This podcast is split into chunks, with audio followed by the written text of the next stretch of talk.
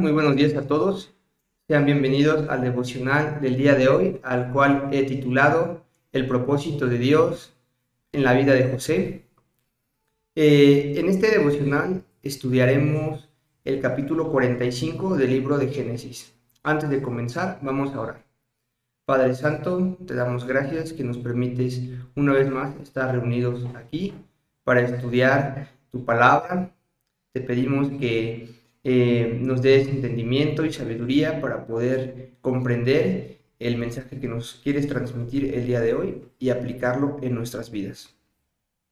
Bueno, eh, como sabemos, eh, José pues había pasado varias, por varias pruebas, desde que lo habían vendido sus hermanos, que había pasado, este, había vivido esclavitud en, en Egipto, que había ido preso por una injusticia, pero poco a poco Dios lo había ido librando de cada una de estas eh, pruebas y ahora estaba él en un puesto de gobierno, en un puesto de eh, alta estima delante del faraón. Y pues empieza a revelar el propósito que Dios tenía para su vida. Esto lo podemos leer en Génesis 45, capítulos del 5 al 8. Voy a dar lectura. Ahora pues, no os entristezcáis, ni os pese de haberme vendido acá, porque para preservación de vida me envió Dios delante de vosotros. Aquí en el, versículo 5 podemos ver que finalmente el propósito que tenía Dios era de vida, de que una vez que llegara los tiempos de hambruna a Egipto y a la tierra de Canaán, José iba a estar ahí para administrar sabiamente los recursos y también para poder compartir de esa bendición, de esa buena administración que estaba llevando con su familia que también ya estaba pasando hambruna. Leo el versículo 6.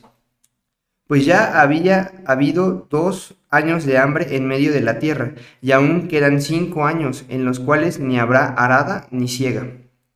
Y Dios me envió delante de vosotros para preservaros posteridad sobre la tierra y para daros vida por medio de la gran, de gran liberación. Así pues, no me enviasteis acá vosotros, sino Dios, que me ha puesto por padre de Faraón y por señor de toda su casa y por gobernador en toda la tierra de Egipto. Aquí vemos que a pesar de que sus hermanos lo habían vendido, a pesar de que sus hermanos habían sido eh, pues malas personas en haberlo vendido para deshacerse de él, pues vemos que José reconoce que no fue, eh, no fue tanto la parte, bueno, Dios usó como instrumento a sus hermanos para que finalmente José llegara a la tierra de Egipto y llegara al puesto donde él estaba, para preservar la vida no solamente del reino de Egipto, sino también de las personas que lo vendieron, que fueron sus, sus hermanos. Entonces aquí podemos ver varias cosas, que Dios tiene propósitos de vida, que Dios quiere bendecirnos y además usarnos a nosotros para bendecir a otras personas y que a pesar de que las personas que no creen en Dios, que se portan mal y que muchas veces son eh, malas con otras personas, pues incluso a esas personas Dios las utiliza como instrumento para cumplir sus propósitos.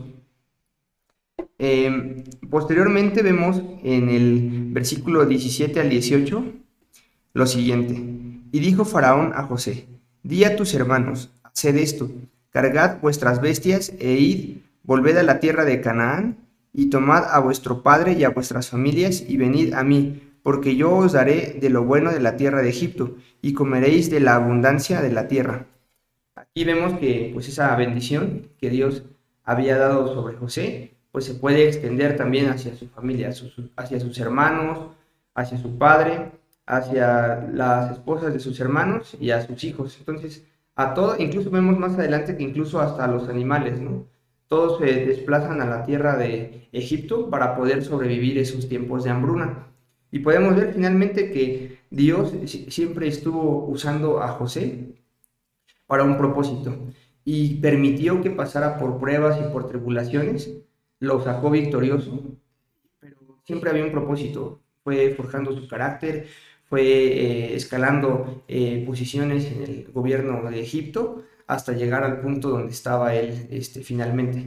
Eh, el propósito de Dios era salvar a la familia de Jacob y finalmente se, completó ese, ese plan a pesar de todo lo que pasó, a pesar de que José pensó en algún momento en la cárcel que pues ya no iba a poder salir de ahí, que estaba en una desesperación, pero finalmente recobraba la confianza en Dios y sabía que Dios tenía un propósito en su vida, el cual finalmente se iba a cumplir. Esto lo podemos eh, analizar en nuestras vidas que a pesar de que nosotros pasemos por tribulaciones, a pesar de que tengamos problemas, a pesar de que la gente, incluso gente cercana a nosotros, haya hecho mal contra nosotros, pues no nos tenemos que entristecer porque los propósitos de Dios son más trascendentales que lo que podemos vivir en esta vida, que las acciones que hagan nuestros enemigos o la gente que atente contra nosotros, pues no van a significar nada y finalmente el propósito de Dios se va a venir a cumplir, incluso usando a esas personas como instrumento para que nosotros forjemos carácter. Y em, pues bueno, eso es todo de mi parte. Em, vamos a orar para despedirnos. Em, Padre Santo, te damos gracias por este mensaje que nos has dado. Eh, te pedimos que lo podamos eh, entender y que lo podamos aplicar en nuestras vidas y que nos acompañes a lo largo de esta semana. Todo esto te lo pedimos en nombre de nuestro Señor Jesucristo.